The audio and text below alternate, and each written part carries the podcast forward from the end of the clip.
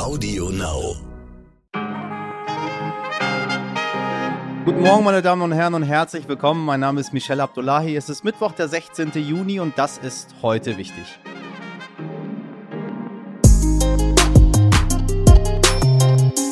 Tja, was soll ich sagen? Unsere Fußballexpertin Ulrike von der Gröben hat uns zwar gestern noch Mut gemacht, aber es war doch klar, gegen den amtierenden Weltmeister wird es dann ein bisschen schwierig. Leider kein Punkt, aber wir schauen einfach nach vorne. Am Samstag treten die Jungs dann gegen Portugal an. Warm gespielt sind sie.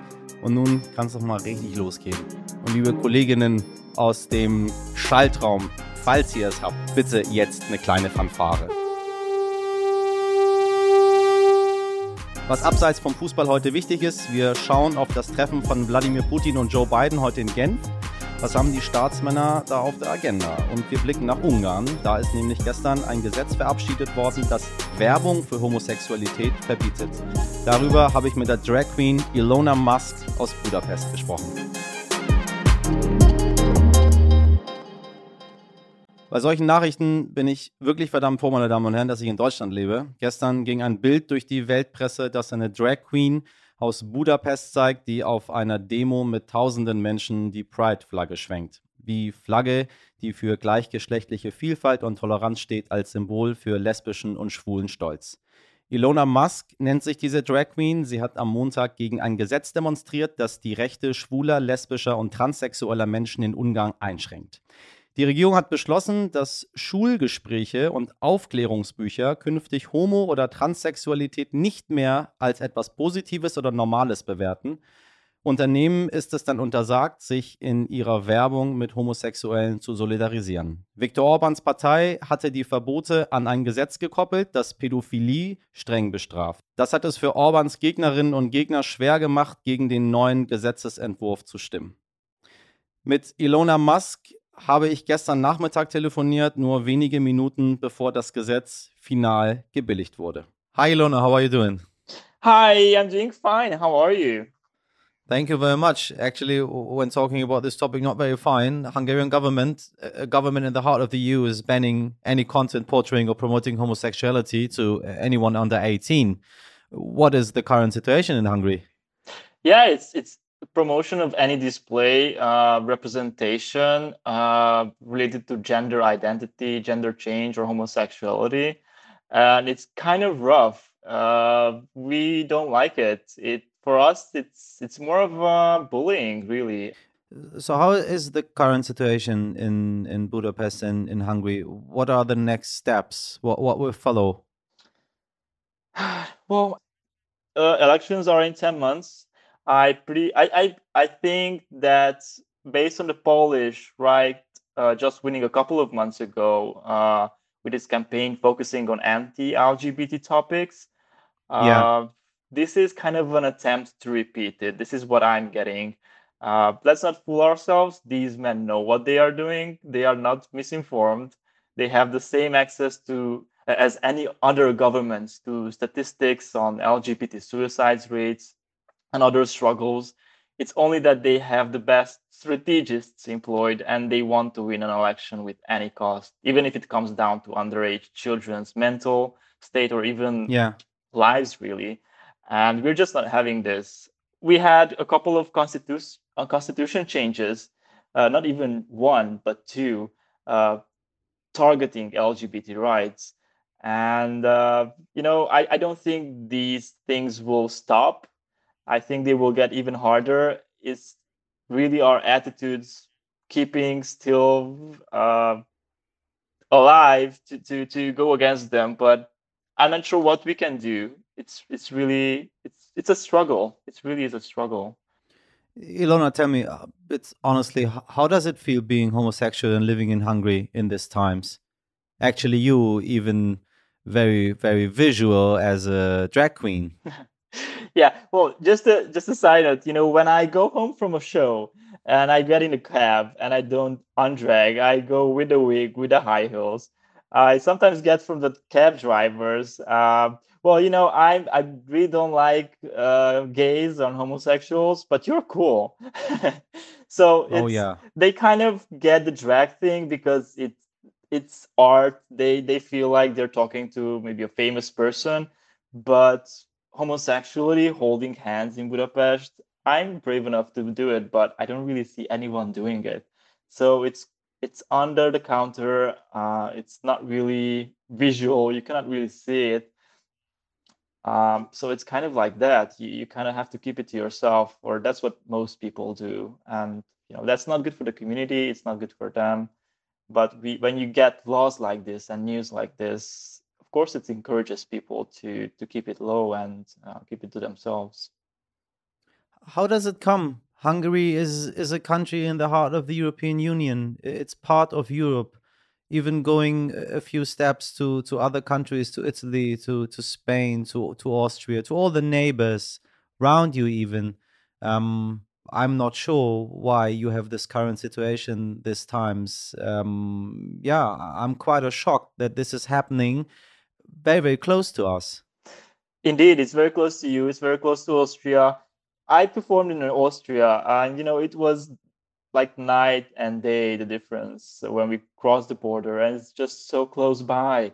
Uh, it's just a couple of hundreds of kilometer, and and it's it's a different world. Uh, you know, our government really wants to get close to Russia, and this yes. bill is very similar to what Russia started with a couple of years ago. Um, we're going in that direction. This this government is going in that direction, and it's sad to experience it, not even just see, but to feel it on on, on our skins. Uh, just maybe uh, something interesting. I am part of that uh, program that they specifically targeted with this bill. We are going to schools with a program uh, to educate children about the LGBT life, just to talk about our lives, just to show them that we exist, and to maybe uh, show the LGBT kids in the schools that they are not alone. And uh, they're specifically targeting this pro- program uh, so we wouldn't be able to go to schools and to just really show them that we exist. It's really sad do you think this this mm, I don't know if it's new or old, but this massive uh, homophobic yeah things happening in your country are influenced by Russia by by Putin? Is Orban doing what the Russians want him to do? That's what I feel. It I feel like it's it's a puppet show. Um, or just really smart moves, just really I'm telling you, these men know what they are doing. They look at each other, uh, they analyze each other, they analyze the Polish elections, they analyze the Russian elections, and they know it works uh, in this region, and they are applying it. I think it's it's all about staying in power, and uh, yeah, keep keep being the top dogs. Ilona, thank you very much for for sharing your thoughts with us. Uh, only thing I can say is here from Germany, we are standing behind you. Thank you very much. That means a lot for us. That really thank you very much. Take care. Thank you. You too. Bye. Aus Budapest nun weiter nach Genf, meine Damen und Herren. Dort treffen sich nämlich heute zwei Männer, die nun ja nicht die allerbesten Kumpels sind, Russlands Präsident Wladimir Putin und US-Präsident Joe Biden. Während Bidens Vorgänger Donald Trump ja stets die Nähe zu Putin gesucht hat, geht Biden eher auf Abstand. Im März hat er sogar in einem Interview die Frage bejaht, ob er Putin für einen Killer halte. Einen Killer einen Mörder. Ja, Sie haben richtig gehört. Diplomatisch geht anders. Aber reden wollen die beiden natürlich trotzdem miteinander. In der vergangenen Woche vor Bidens Reise nach Europa habe ich ja mit meinem US-Kollegen besprochen, was der Präsident sich vom Treffen mit Putin erhofft. Jetzt blicken wir mal auf die russische Seite. Und dazu habe ich meine Kollegin und Russland-Expertin Bettina Sengling vom Stern eingeladen. Hallo Bettina, ich grüße dich. Hallo. So, wir haben äh, ein Thema, was uns nicht loslässt. Putin und Biden. Jetzt hat äh, Biden vor dem Treffen gesagt, er möchte Putin die roten Linien aufzeigen. Was, was hat das zu bedeuten? Ich weiß nicht genau, was das zu bedeuten hat. Putin hat aber im Vorfeld dieses Treffens, also jetzt im letzten Frühjahr, ähm, ja ganz klar gezeigt, wie er alle, die ganze Welt in große Besorgnis stürzen kann. Damals hat er Militär in massenhafter Form an der Grenze zur Ukraine beziehungsweise den sogenannten Volksrepubliken zusammengezogen und auch an der Grenze zur Ukraine. Und alle haben sich gefragt, was hat er vor? Wird er jetzt nochmal den heißen Krieg anzetteln ähm, und da vormarschieren bis nach Kiew? Ähm, also das war schon so eine Art Drohgebärde und das ist sicherlich eine, eine, eine rote Linie, die äh, Biden da vorgeschwebt haben mag. Ja. Auf das innenpolitische Geschehen in Russland ähm, hat natürlich äh, auch Biden äh, sehr wenig Einfluss. Wie verstehen die beiden sich? Die kennen sich ja auch aus der Zeit, wo äh, Biden noch Vizepräsident war. Und jetzt hat Biden ihn, als er Präsident wurde, als Killer bezeichnet, als Mörder. Ähm, wie geht man da aufeinander zu, wenn jemand so etwas über dich sagt? Ja, das ist die interessante Frage. Natürlich hat äh, Putin das äh, also offenbar sehr geärgert. Er hat danach ja auch gesagt, ähm, er möchte das jetzt gerne sofort mit beiden ausdiskutieren. Und das Weiße Haus hat gemeint, ja, die nächsten Tage seien jetzt aber schon mit Terminen leider besetzt. Und ähm, äh, so ein Umgang äh, gefällt Putin gar nicht. Es hat eine Begegnung gegeben 2011 wohl zwischen den beiden und Biden schildert das in seiner Biografie. Ähm, das war wohl auch sehr schwierig. Putin war, hat sich als sehr harter Verhandlungspartner gezeigt und Putin mag natürlich Leute, die so sind wie Trump lieber. Daraus hat er auch nie ein Hehl gemacht und hat es auch jetzt im Interview äh, vor diesem Treffen nochmal ganz klar gesagt, äh, Trump sei ein sehr talentierter äh, Mann und ein sehr talentierter mhm. und außergewöhnlicher Mann. Und Biden sei ja eher der Karrierepolitiker, was dann aus seinem Mund so ein bisschen abfällig klang und so äh, kann, kann er nicht so viel mit anfangen. Äh, meinst du, Biden wird äh, die Themen Menschenrechte, Nawalny, Ukraine ansprechen, jetzt direkt zu Beginn? Ich meine, das ist das erste Treffen zwischen den beiden. Das hat er ganz klar angekündigt und da ähm, ist jetzt auch die Lage so. Also Russland hat sich in letzter Zeit so viel ähm, erlaubt, äh, dass Biden das sicherlich gar nicht umgehen kann. Also dazu kommt die Vergiftung äh, Nawalnys, ähm, äh, die wahnsinnig harte Hand, die er im Land zeigt mit Verfolgung äh, der Opposition. Er hat ja jetzt vor dem Treffen auch noch mal ein paar Tage vorher na, die Nawalny Stiftung per Gericht als extremistische Organisation einschätzen lassen und damit quasi verboten. Ganz viele Leute sind da jetzt auf der Flucht ins Ausland, sind im Gefängnis. Ähm, also Putin zeigt, er lässt sich da nicht in den Kram reden und ähm, Biden wird das sicherlich ansprechen. Putin hat auch das Problem, er hat in diesem Jahr Wahlen, Parlamentswahlen im September. Ja. Die Stimmung im Land ist schlecht. Und er hat sich entschieden, ähm, das Ganze so zu handeln, dass er ein bisschen Geld verteilt hat, aber auch klar gesagt hat, wer hier auf die Straße geht, äh, der hat kein friedliches Leben in einem Land. Aber gut, dass du das sagst. Äh, Wahlen in Russland, Stimmung vor Ort. Wie ist es denn? Interessiert es die Menschen in Russland überhaupt, dass die beiden sich treffen? Oder ähm, ist das so ein, so ein Ding, dass wir beide jetzt hier uns mit und unterhalten und erklären und analysieren und dann sitzt da der normale Russe zu Hause und denkt, es ist mir doch egal, dass die beiden sich treffen? Ja, das kann man so einfach dann auch nicht, natürlich nicht sagen, weil es gibt ja unterschiedliche äh, Interessenlagen. Also äh, der grundsätzlich ist es so, dass immer wenn Putin im Ausland als starker Mann auftritt und so, so ein bisschen so Sowjet-Feeling aufkommen lässt, der Russland ist immer noch stark, alle haben Angst, sie haben Atomwaffen, wir können jederzeit in der Ukraine einmarschieren äh, und wir haben uns die Krim geholt und so. Das kommt so durchschnittlich nicht so schlecht an, weil es halt dieses, dieses Gefühl dieses verlorenen Imperiums im Land immer noch sehr stark äh, da ist. Und das, dieses, wir hauen jetzt mal auf den Tisch und so, und das ist unser normaler, unsere normale, naturgegebene Rolle, dass Russland einfach stark ist auf der Welt. Das finden die Leute schon mal gut. Natürlich gibt es jetzt auch eine größere, eine große Öffentlichkeit, gerade in den großen Städten, die sich äh, ein liberaleres Land wünschen, ein eher westlich orientiertes Land. Und die sehen das natürlich anders. Die würden sich natürlich freuen, wenn Russland nicht so isoliert wäre und auch nicht so wahrgenommen wäre, würde wie die große destruktive Kraft, als die sich das Russland ja jetzt auch wirklich in den letzten Jahren immer wieder gezeigt hat. Wo ich dir schon mal an der Strippe habe, Bettina, du beobachtest ja nicht nur die Lage in Russland, sondern auch die in Belarus. Hm, wie sieht es dort aktuell aus? Wir hatten jetzt in den letzten Wochen immer die Meldung, als der Blogger äh, Roman äh, Protasevich aus dieser Ryanair-Maschine quasi gekidnappt worden ist. Ähm, da hat die EU gesagt, wir müssen da mit Sanktionen gegen vorgehen. Wie ist dort beim großen russischen Nachbarn?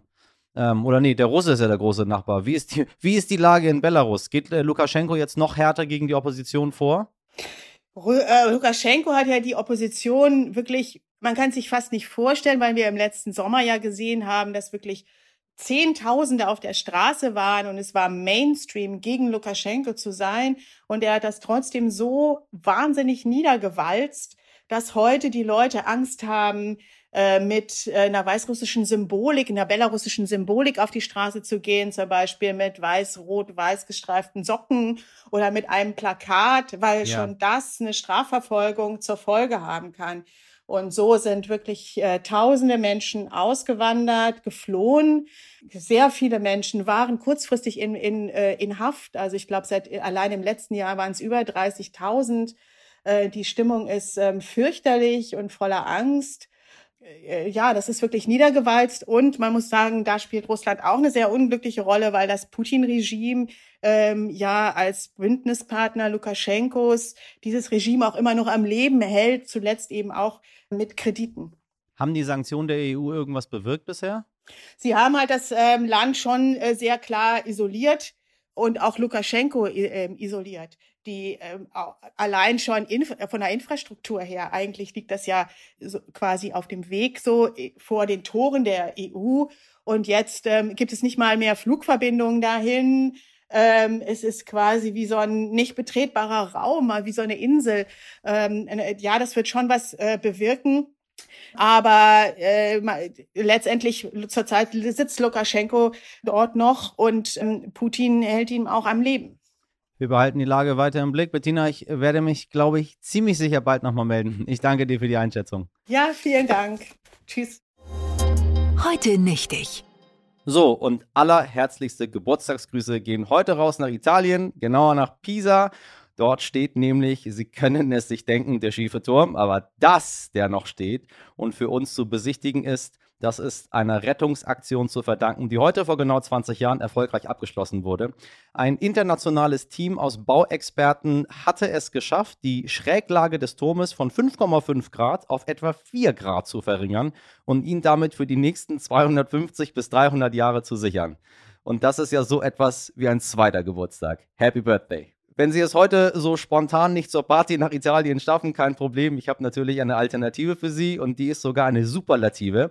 Der wirklich schiefste Turm der Welt steht nämlich nicht in Pisa, sondern in Ostfriesland, im kleinen Ort Suhrhusen. Die Neigung des Kirchturms dort beträgt 5,19 Grad, was ihn laut Guinness Buch der Rekorde zum am stärksten unbeabsichtlich geneigten Gebäude der Welt macht. Also, meine Damen und Herren, wenn Sie noch lustige Fotos für Ihre Social-Media-Kanäle brauchen, Sie wissen schon, so tun, als würde man sich gegen den fallenden Turm stemmen und so weiter und so weiter. Vergessen Sie Pisa ab nach Suhrhusen. Und mit diesem goldenen Ausflugstipp verabschiede ich mich für heute von Ihnen. Wenn Sie mir schreiben möchten, erreichen Sie mich wie immer unter heute wichtig at stern.de. Morgen ab 5 Uhr hören wir uns dann wieder, sofern Sie mögen. Und jetzt starten Sie gut in den Tag und machen Sie was draus. Ihr Michel Abdullahi.